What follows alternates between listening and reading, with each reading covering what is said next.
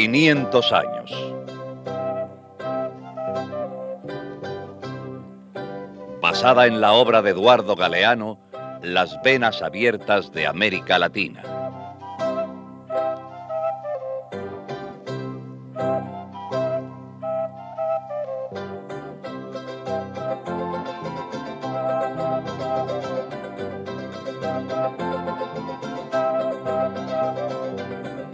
El Triángulo Negrero. O mejor dicho, el pecado mortal de Europa.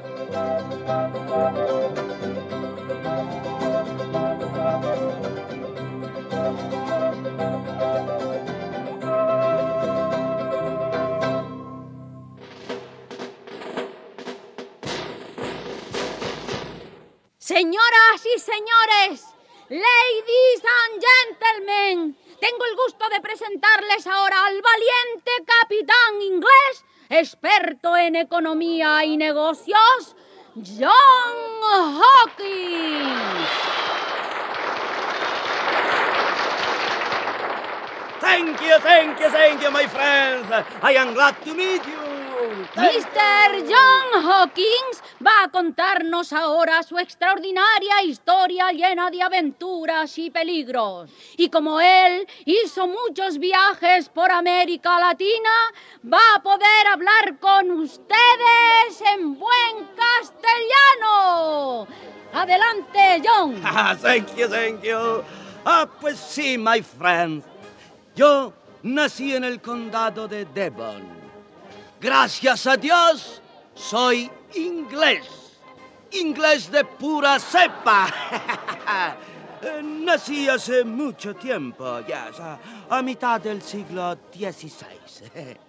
Mi papá era capitán de barco, un verdadero lobo de mar. Mi papá gustaba mucho de viajar. Había visitado África en muchos viajes. Y cuando regresaba de África, me contaba de las playas con cocoteros, de los elefantes y de los leones de la selva y de los negros. Negros y negras fuertes, fuertes que se criaban allá. Oh, a mí se me hacía la boca agua. Oh, yes.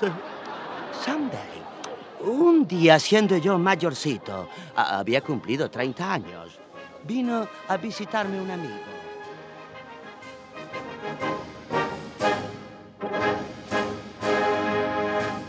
Hello, John. ¿Cómo te Ah. va? Oh, aburrido, amigo mío, aburrido. Oh, please, ¿no quieres tomar una buena taza de chocolate? Oh, claro que sí. A lo mejor es el último chocolate que nos tomamos en la vida. Pero, pero, ¿por qué dices eso, amigo mío? Muy pronto no tendremos en Inglaterra ni cacao, ni azúcar, ni tabaco. Oh, los sabrosos cigarros de América. Oh, I don't understand, no te entiendo, amigo mío. Yo a quien no entiendo es a los españoles. Son estúpidos. Ah. Ni a los portugueses más estúpidos aún. Oh, yes, yes, en eso estoy completamente de acuerdo contigo, yes, pero... Pero, ¿qué tiene que ver todo eso con el chocolate? Amigo John, España y Portugal se han portado como locos. Han acabado con los indios de América. Yes. Los liquidaron demasiado pronto. Es verdad. Ya no debe de haber ni una pareja de indiecitos para traerlos al zoológico. Yes, pero, pero ¿y quién va a trabajar entonces para ellos en las plantaciones de América? Oh, ese es el problema, John. Necesitan mano de obra. Mano de obra barata. Yes, ¿De dónde la van a sacar? yes, yes, ¿de dónde? ¿De dónde? Tengo una idea. Oh, Jesus Christ. Oh, my God. Oh, Dios mío. Gracias por haberme iluminado el coco. Yo sé de dónde puede conseguirse esa mano de obra. y no barata, sino gratis. Gratis. gratis, my friend, gratis. En África, amigo mío. Oh, en África. Yes, en África. En África podemos encontrar brazos y piernas fuertes para trabajar en América. Voy a cazar negritos en África. Oh, estás loco, John Hawkins. ¿Ah? ¿Cómo vas a casarlos? Ah, pues, ¿cómo se casa un mono o a un cocodrilo? Es lo mismo. Ah, anímate. ¿Quieres entrar en el negocio conmigo? Oh, yes, yes. Te prometo grandes beneficios, yes. yes.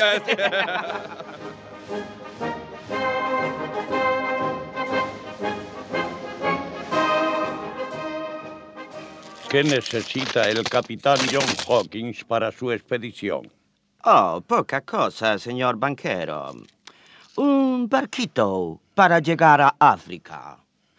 Em, y unos cuantos hombres bien valientes para atrapar negros. Oh, y también unos cuantos fusiles por si los negros no se quieren dejar atrapar. ¿Algo más, capitán? Oh, yes, yes. Unos cuantos barriles de ginebra para emborrachar a los jefes de las tribus de los negros. Así no molestarán el negocio.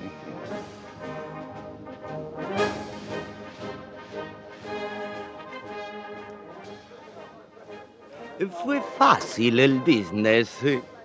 Me embarqué con un grupo de bravos marineros hacia las costas de África. Era el año 1562, no me olvido. A mi barco lo bauticé con el nombre de Jesús. Jesús. Porque yo, aunque no lo crean, soy un hombre muy, muy, muy religioso. Yo sé que a los blancos Dios los creó. Y a los negros el diablo los cagó.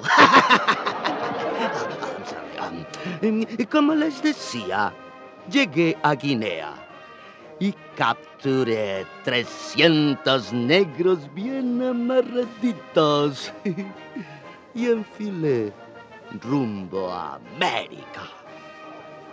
En Santo Domingo los vendí a buen precio y regresé a Inglaterra con mucha plata. Money, my friend, money, money, money. Claro. Entonces comenzaron los problemas. La reina Isabel está furiosa contigo, John. Se enteró del contrabando de negros. Dice que quiere verte enseguida. Oh, wonderful. Yo también quiero verla para... para pedirle perdón.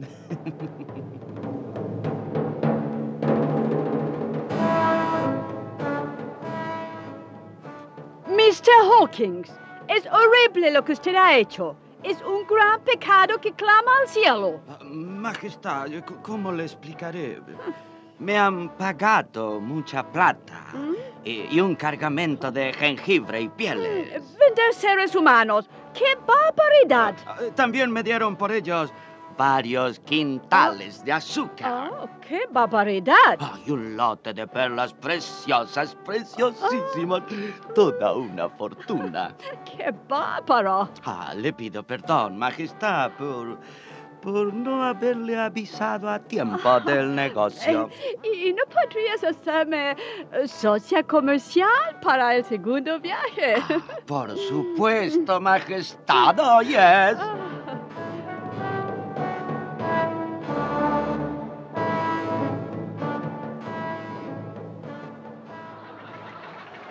La reina de Inglaterra fue inteligente. Tenía espíritu de empresa. Me nombró caballero y me dio un escudo de armas. En el segundo viaje ya llevaba cuatro barcos grandes y pude cazar muchos negros más. en el tercero, en el cuarto... Oh, my God, ¿cuántos viajes habré hecho? Oh, alabado sea Dios que bendijo mi esfuerzo y mi trabajo. Me sacrifiqué, yes. Pero en los negocios hay que ser eh, decidido y emprendedor. Oh, my friend, hay que ser vivo. Porque en esta vida, el vivo vive del bobo y el blanco del negro. Adiós, my friend. Bye bye. I see you later. Bye bye.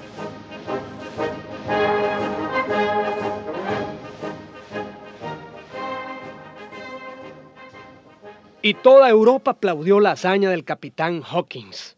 Y comenzaron a contratar barcos y comenzaron a contratar marineros para tomar parte en el negocio.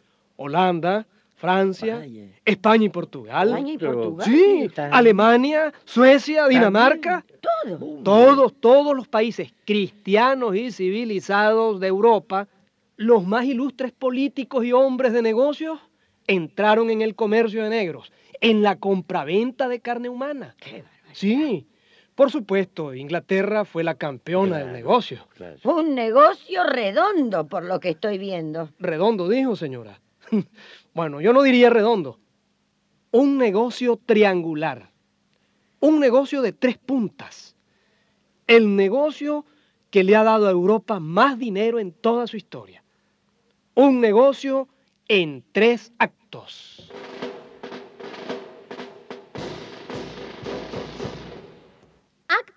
Primero. Llegan los barcos ingleses a las costas de África.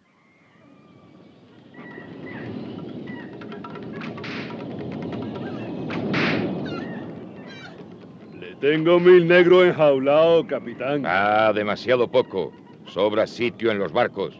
Guinea, Senegal, el Reino de Ghana, Nigeria, el Gran Reino del Congo, Angola, toda la costa africana hasta Mozambique fue invadida por los capitanes europeos. Sus cómplices eran algunos caciques de aquellas tierras que vendían a sus hermanos. Está difícil la cacería, mi capitán. Se esconden en la selva. Bueno, ¿y de qué te sirvieron los fusiles y las cadenas que te di en el viaje anterior? Los capitanes negreros entregaban fusiles, aguardiente, baratijas, a cambio del cargamento humano. Tengo mujeres, buena paridora. Y niños, oh, ¿no quiere negrito? Sí, sí, sí, sí. Crecen rápido. Está bien. ¿Quiere niña? Sí. Se ponen sabrosas. Algunos capitanes más cristianos viajaban con un misionero para bautizar a los negros antes del viaje. Con esta agua bendita ya sois hijos de Dios. Pero ahora debéis obedecer a vuestros amos.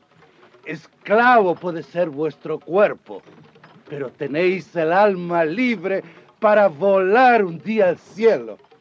Encadenados y a latigazos eran subidos a los barcos. Nunca más verían a su familia ni la tierra donde nacieron.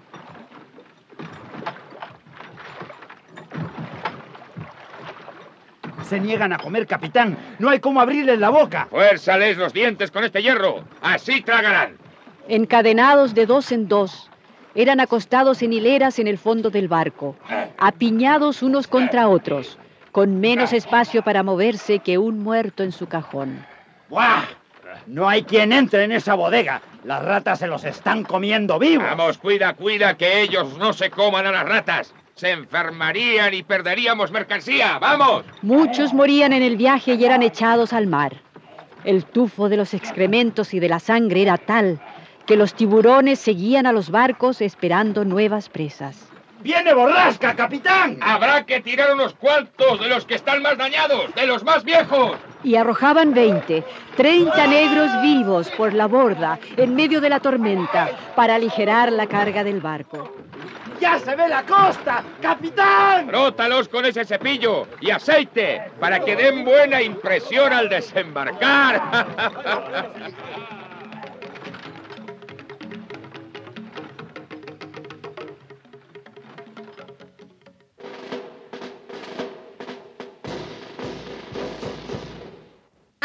segundo. Llegan los mismos barcos ingleses a las costas de América. Después de tres o cuatro meses de travesía, llegaban los negros a La Habana, a Jamaica, a Cartagena, a Salvador de Bahía en Brasil, para ser vendidos como esclavos. La mitad de la carga se había perdido en el camino. Pero aún así, el negocio compensaba. Están muy flacos, engórdenlos. A los enfermos los dejaban morir en el muelle. Los demás eran cebados en el depósito de esclavos antes de exhibirlos en público. ¿Quién da más por esta pieza? ¿Quién da más? Diga, ¿cuánto pide por la negra? ¿Cómo la quiere? ¿Con la cría o sin la cría? No estará enferma, ¿no? Mírenle los dientes. A ver, miren las piernas. Si está dañada, se la devuelvo. Buena negra joven, buena para el trabajo y buena para la cama. ¿Quién da más?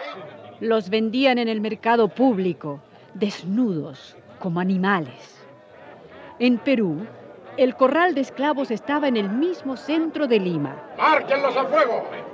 Los señalaban con hierro candente en las nalgas, en el pecho, con la marca de las compañías negreras de Europa, con las iniciales de los compradores. Oh, eh, ¿y, y qué comen estos negros? Cualquier cosa, lo mismo que un hombre. ¿Y si se niegan a comer? Con estas correas se arregla todo. Aunque no parezca, son mansos y se van domesticando poco a poco. Tenga cuidado con la preñada. Ah, Si le azota la barriga puede perder la cría. Los trasladaban a los ingenios de caña, a las plantaciones de algodón, de café, de cacao, al fondo de las minas, a talar bosques, a cocinar para las señoras. ¿Y si quieren escapar, qué hago? Córteles aquí. Eh, vea, este tendón del pie. Así no llegan muy lejos. Oh, A veces, cortándole las orejas, ya se asustan y no intentan escapar. Si tiene buenos perros, no hay problema. Encuentran rápido al cimarrón. gracias. Muchos negros se negaban a vivir, se ahorcaban. Si morían en América, volverían a Guinea siguiendo la ruta del arco iris. Renacerían en África junto a los suyos. En África, ¿verdad? Óiganme bien. Yo voy a picotear los cuerpos de los que se maten. Les cortaré la cabeza y los huevos. ¿Me oyen? Resucitarán en África. Sí. Pero no podrán comer, ni hablar, ni acostarse con sus negras. Mátense ahora, si se atreven. Otros no se mataban, huían, se escondían en los montes, resistían junto a sus dioses antiguos y sus tradiciones.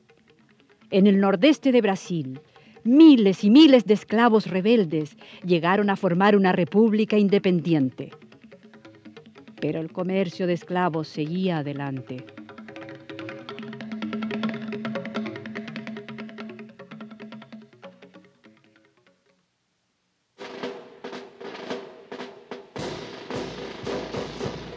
Acto tercero. Llegan los mismos barcos de regreso a las costas de Inglaterra. En América los habían vendido por azúcar, por café, por algodón. Los barcos negreros navegaban ahora rumbo a Europa, repletos de materias primas. ¡Hay buen cargamento! ¡A desembarcar! Gracias al tráfico de negros, Liverpool se convirtió en el puerto más importante del mundo. Los mercaderes ingleses sumaban ganancias anuales por más de un millón de libras esterlinas. ¡Algodón! ¡A las hilanderías de Manchester! La industria inglesa prosperaba. A comienzos del siglo XVIII, las tres cuartas partes del algodón que hilaban las fábricas inglesas venía de las Antillas. ¡Azúcar! A mediados del siglo, ya había en Inglaterra 120 refinerías de azúcar. Bristol, Londres, Birmingham, Glasgow. Las ciudades de Inglaterra crecían. Los bancos y los banqueros se multiplicaban. ¡Prisa! ¡Embarquen esos barriles! ¡Las telas! ¡Los fusiles! ¡Rumbo a África! Y salían los barcos nuevamente hacia el África con los productos ingleses, con las manufacturas, para cambiarlas por negros. Así se cerraba el triángulo maldito. Las manufacturas de Europa se cambiaban por negros en África, que se cambiaban por materias primas en América, que se transformaban en nuevas manufacturas en Europa, que se cambiaban por más negros en África, que se cambiaban por más materias primas en América, que se transformaban en nuevas manufacturas en Europa, que se cambiaban por más negros en África, que se cambiaban por más materias primas en Tanto vendían y compraban las fábricas inglesas, tanto prosperaron con el comercio de esclavos, que Hay que inventar algo para producir más telas, para refinar más azúcar, para destilar más ron. Hay que inventar algo. y se inventó la máquina de vapor. James Watt, el inventor, fue pagado con las fortunas de los mercaderes de esclavos. Con la máquina de vapor se multiplicaron los ferrocarriles, las flotas mercantes, los telares, las industrias de todo tipo. El capital amasado con aquel comercio triangular hizo posible el desarrollo industrial de nuestros tiempos. El bienestar y el encanto de la civilización occidental tienen en su base los horrores de la esclavitud, la sangre y el sudor de millones de negros triturados, un genocidio imperdonable.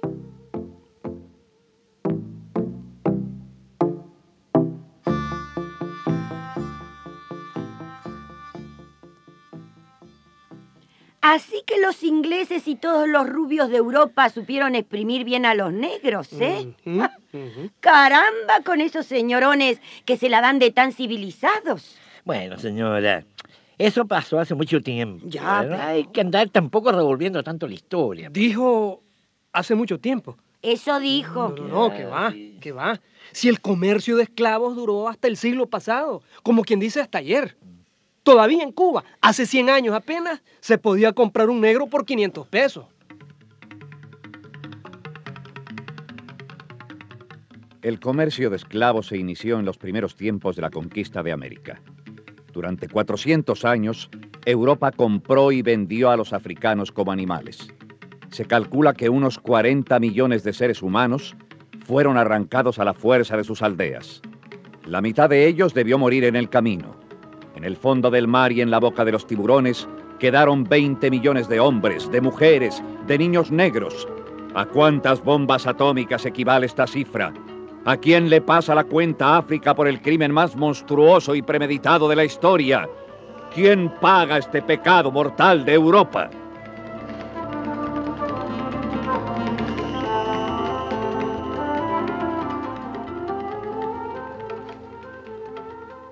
He venido observando que usted le quiere cargar las tintas a Inglaterra. ¿Yo? Que quede claro una cosa, yo no soy amigo ni enemigo de los ingleses, me da lo mismo.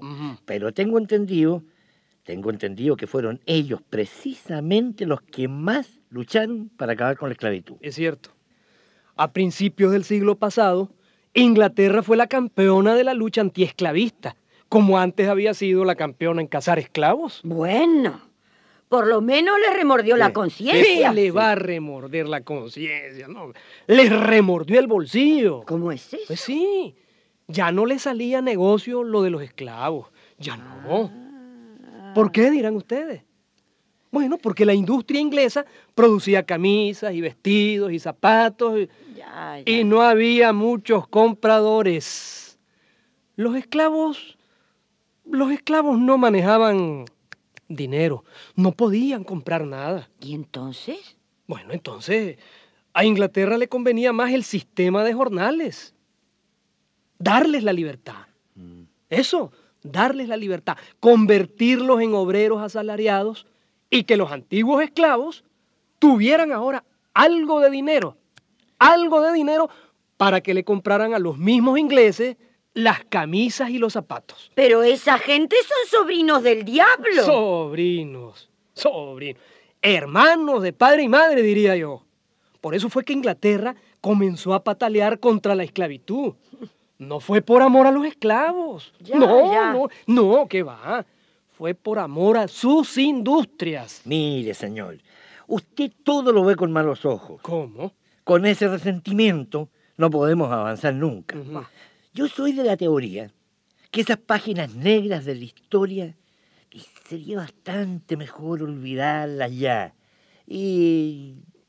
¿Y, y los millones de negros que viven hoy en América Latina? ¿Los hijos y los nietos de aquellos africanos? ¿Habrán olvidado? ¿Mm? Los negros de Brasil y de Colombia, los de Venezuela, Ecuador y Perú y todo el Caribe, ¿querrán olvidar?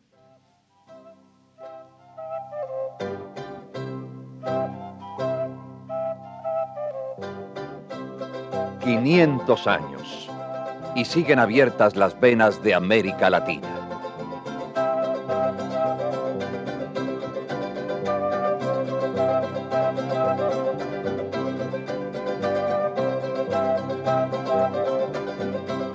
Una producción Coradep, escrita por José Ignacio y María López Vigil.